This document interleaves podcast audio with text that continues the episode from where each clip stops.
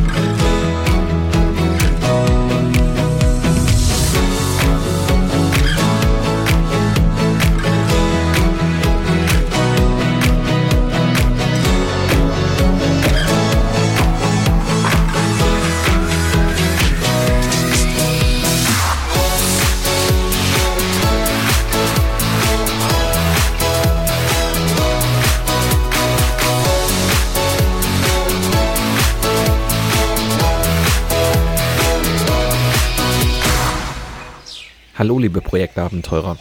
Die Frage von Fabian hat sich jeder sicher schon einmal gestellt. Soll man nun ein bisschen schwindeln, um daraus einen Vorteil zu ziehen? Vielleicht würde es ja auch mehr bringen, jetzt ehrlich zu sein und erst bei der nächsten Entscheidung zu schummeln. Die Antwort auf diese Fragen hat vor über 40 Jahren die Mathematik gefunden. In einer Computersimulation ließen die Wissenschaftler viele hundert Lügenstrategien gegeneinander antreten. Seither weiß man genau, wie geschicktes Lügen funktioniert. Welche Regeln man beherzigen muss, um erfolgreich zu lügen, das möchte ich dir in meiner heutigen Folge gerne erklären. Du möchtest auch wissen, welche Regeln man beherzigen muss, um erfolgreich zu lügen? Und ob mir das langfristig überhaupt etwas bringt? Dann lehn dich zurück und lass dich inspirieren von der 65. Folge meines Projekt Safari Podcasts.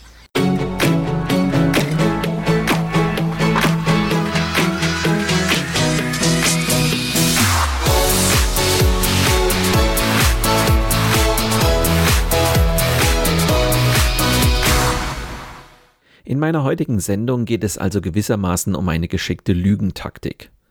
Um die besser zu verstehen, klären wir zunächst einmal, was es mit dem Gefangenendilemma auf sich hat.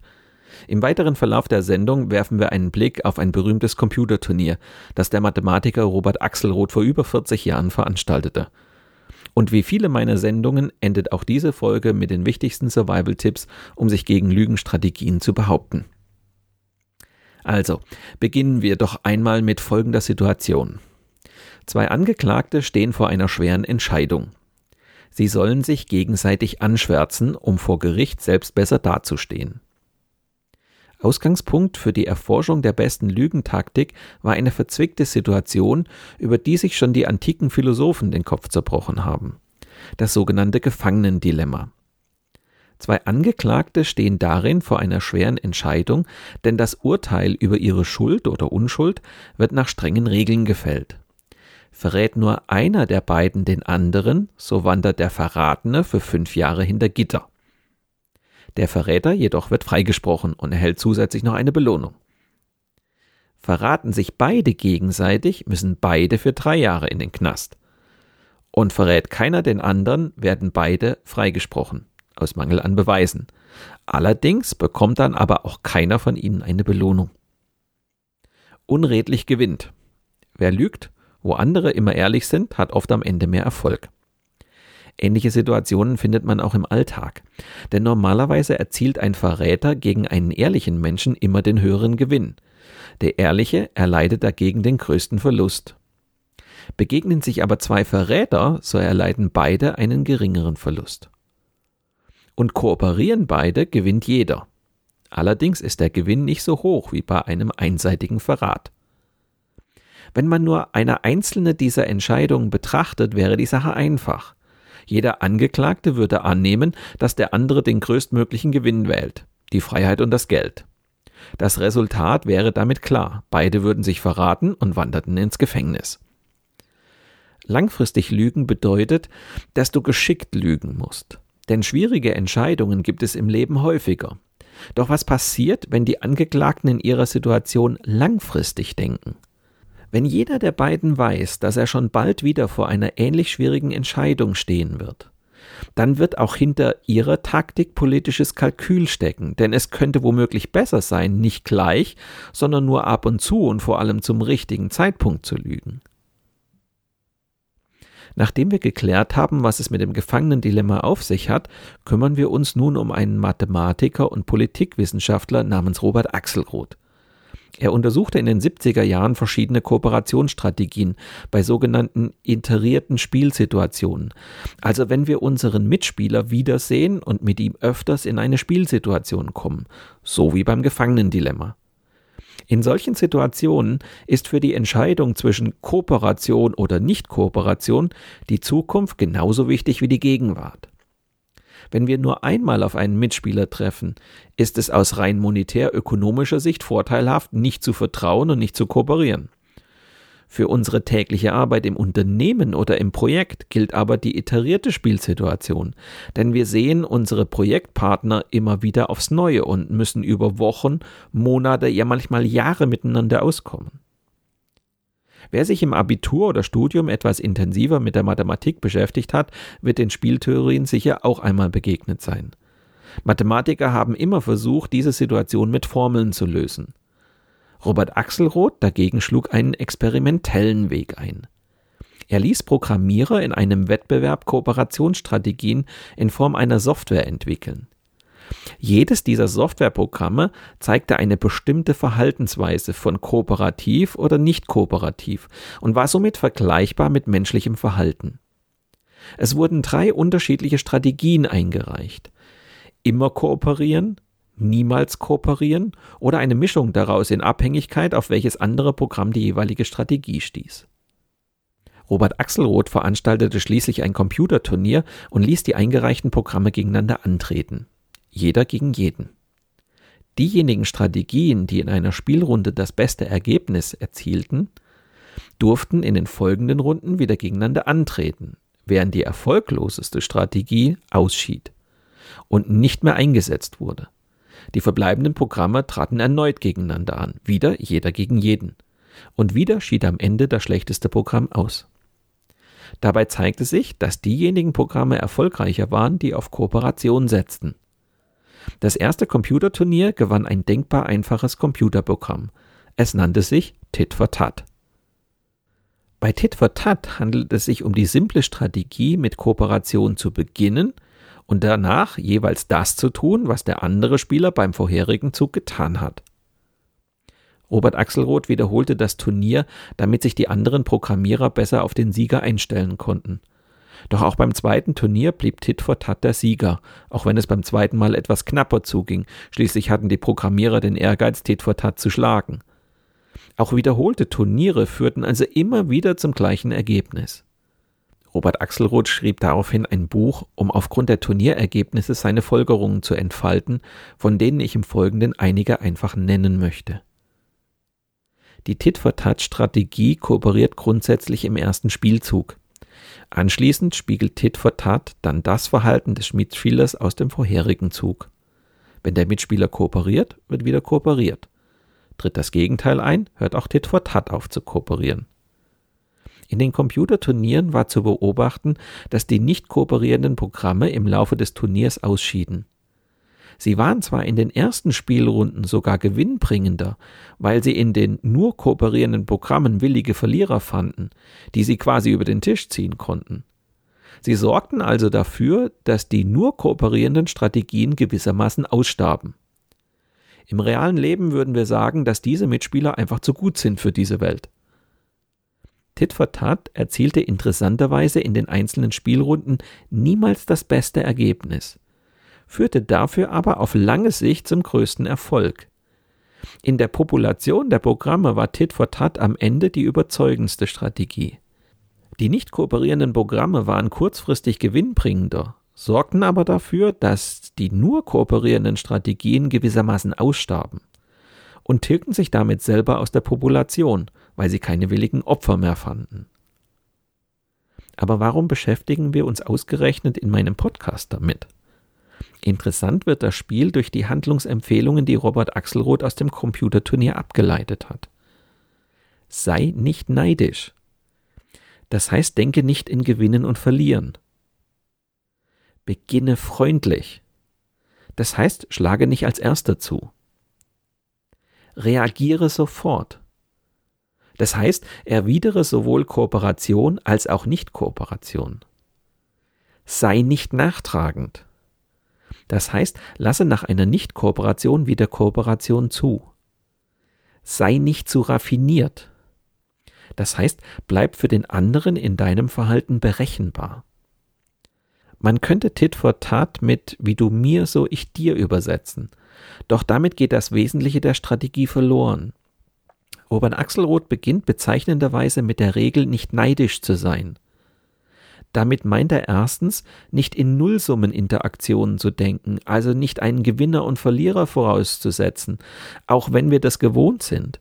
Denn im echten Leben gibt es häufig Situationen, in denen beide Parteien gewinnen oder verlieren können.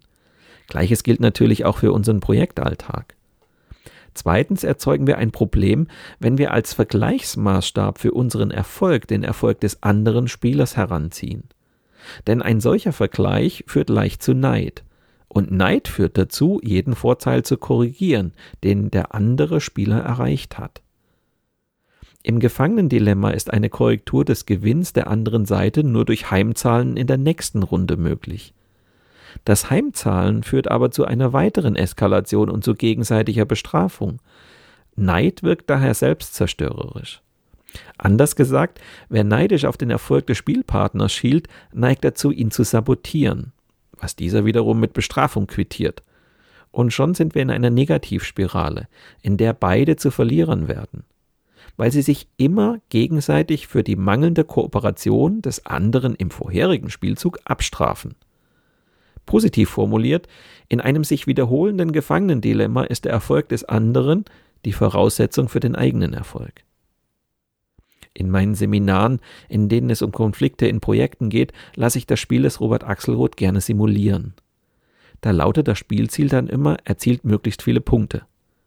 Und immer wieder erlebe ich, dass der Neid dazu führt, dass beide Parteien in eine Negativspirale geraten und ihr Startkapital gänzlich verspielen statt einen müden Gewinnpunkt zu erzielen. Hauptsache, man hat mehr Punkte als der andere. Kommen wir zur zweiten Regel, die lautet, niemals als erster zuzuschlagen, also im ersten Spielzug immer zu kooperieren. Heißt auch, ein Kooperationsangebot zu machen, das auf Vertrauen basiert und nicht auf Misstrauen. Aus der dritten Regel, Kooperation und Nicht-Kooperation zu spiegeln, folgt, nicht nachtragend zu sein, auf ein Negativerlebnis reagiert Tit for Tat niemals mit zwei Bestrafungen in Folge.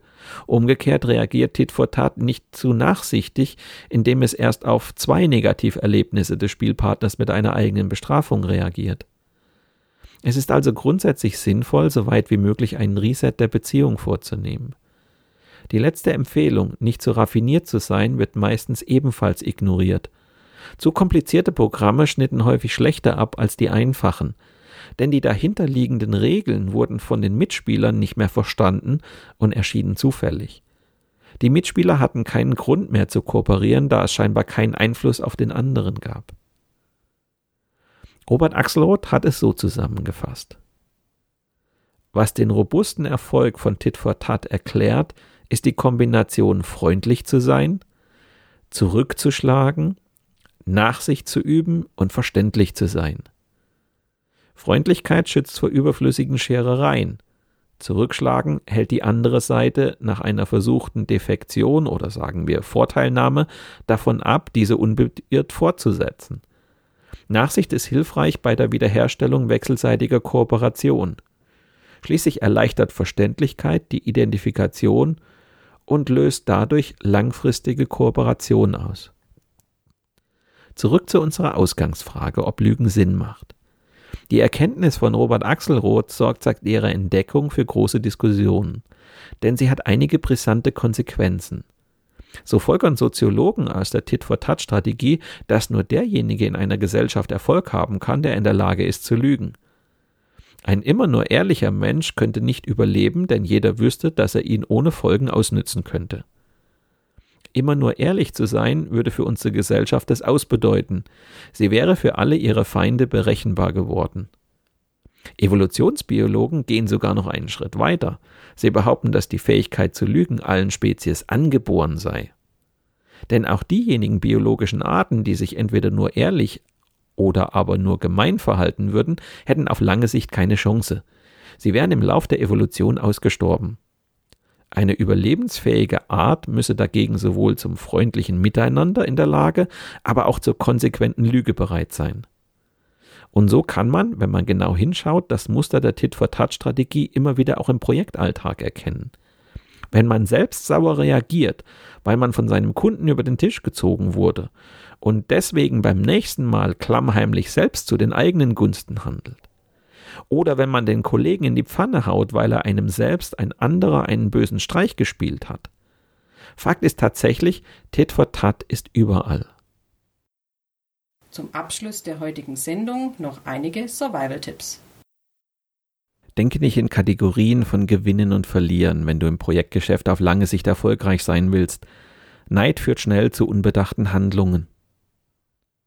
Beginne freundlich, wenn du ein Projekt beginnst. Damit sorgst du nicht nur für gute Stimmung, sondern hältst dir auch unnötige Scherereien vom Hals. Reagiere sofort, wenn dein Gegenüber versucht, dich über den Tisch zu ziehen. Mache ihm klar, dass es Konsequenzen hat, wenn er meint, unfair agieren zu müssen. Sei nicht nachtragend, lasse auch nach einem Negativerlebnis wieder Kooperation zu, anstatt weiter nach Rache zu sinnen und die Sache weiter eskalieren zu lassen. Sei berechenbar. Dein Gegenüber sollte immer wissen, wie du tickst, damit er sich darauf einstellen kann. Nur so kann Vertrauen entstehen. Alles nur ein Spiel? Denkst du das wirklich? Weit gefehlt. Vor zwei Jahren wurde ich als Projektcoach in ein Projekt gerufen, das mit erheblichen Problemen zu kämpfen hatte. Es handelte sich um ein IT-Projekt, in dem ein Beratungsunternehmen für die IT-Organisation eines Kunden ein Konsolidierungsprojekt durchführen sollte. Wir reden also über ein klassisches Kundenprojekt, in dem es zwei Parteien gibt. Das Beratungsunternehmen auf der einen Seite und den Kunden mit seiner IT-Organisation auf der anderen Seite. Schon in den Vorgesprächen wurde deutlich, dass sich das Projekt in einer lupenreinen Negativspirale befand. Und nochmal zur Erinnerung, wer neidisch auf den Erfolg des Spielpartners schielt, neigt dazu, ihn zu sabotieren, was dieser wiederum mit Bestrafung quittiert. Und schon sind wir in einer Negativspirale, in der beide zu verlieren werden, weil sie sich immer gegenseitig für die mangelnde Kooperation des anderen im vorherigen Spielzug abstrafen.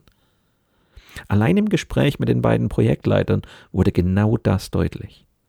Beide ließen keine Gelegenheit aus, den anderen zu sabotieren, was dieser wiederum nicht unkommentiert ließ.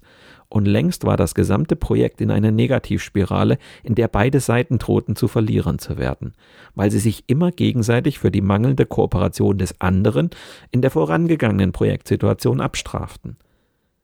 Diese Negativspirale hatte längst dafür gesorgt, dass das Projekt bis über beide Ohren im Schlamassel steckte. Kein Wunder, wenn ein Großteil der Energie für die Nichtkooperation aufgewendet wird, statt miteinander zu kooperieren, um die gemeinsamen Projektziele zu erreichen. Meine Aufgabe war es, in einem zweitägigen Teamworkshop dafür zu sorgen, dass beide Parteien wieder zueinander fanden. Und da war es natürlich meine erste und wichtigste Aufgabe, den beiden Seiten aufzuzeigen, in welches Schlamassel sie geraten waren. Ich habe für solche Fälle eine Übung, die ich auch Tit for Tat nenne.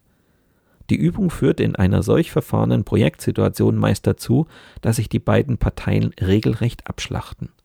Spielerisch natürlich.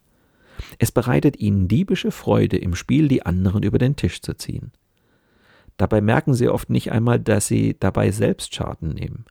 Hauptsache der Schaden der anderen im Spiel ist größer. In der anschließenden Diskussion wurde ihnen dann bewusst, wie destruktiv ihr Verhalten war, und zwar nicht nur im Spiel, sondern auch im täglichen Umgang miteinander. Kein Wunder also, dass das Projekt bis über beide Ohren im Schlamassel steckte. Weitere Informationen zu mir und meiner vielfältigen Arbeit als Trainer und Berater für eine erfolgreiche Projektarbeit findest du auf meiner Internetseite unter www.projektsafari.de. In der kommenden Sendung widmen wir uns dem Thema Motivation. Petra hat einen Mitarbeiter, aus dem sie nicht schlau wird. Sie kann sich beim besten Willen nicht vorstellen, was den noch motivieren kann. Wenn du gespannt darauf bist, wie Motivation funktioniert und warum der Wurm dem Fisch und nicht dem Angler schmecken muss, dann höre doch in zwei Wochen wieder rein. Oder abonniere einfach meinen Podcast Projekt Safari bei SoundCloud, Spotify oder iTunes. Dann bleibst du immer auf dem Laufenden. Mit diesem kleinen Hinweis endet die heutige Episode meines Podcasts Projekt Safari. Danke fürs Zuhören, empfehlt mich weiter und bleibt mir auch während der kommenden Episoden treu. Euer Mario Neumann.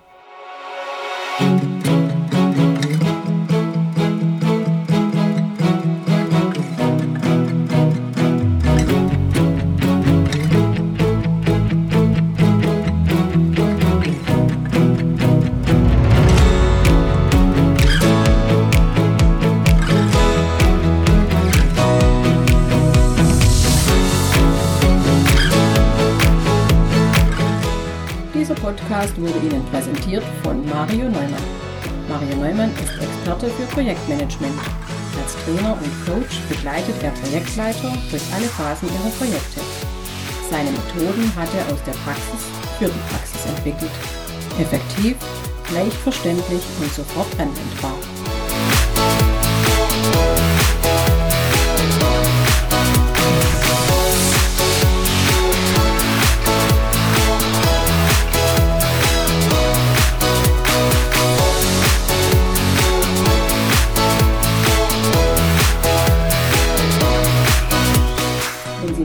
Spannende Welt der Projekte erfahren möchten, dann gehen Sie doch mit Mario Neumann auf Projektsafari. Sein gleichnamiges Buch zeigt, wie Sie die abenteuerliche Reise durchs Projekt vorbereiten, Hürden überwinden und nie das Ziel aus dem Blick verlieren. Tipps für den Ernstfall, Erlebnisse erfahrener Projektleiter und theoretische Hintergründe fügen sich zu einem völlig neuartigen Handbuch für Projektmanager. So wird jedes Projekt aufregend und inspirierend wie eine Safari.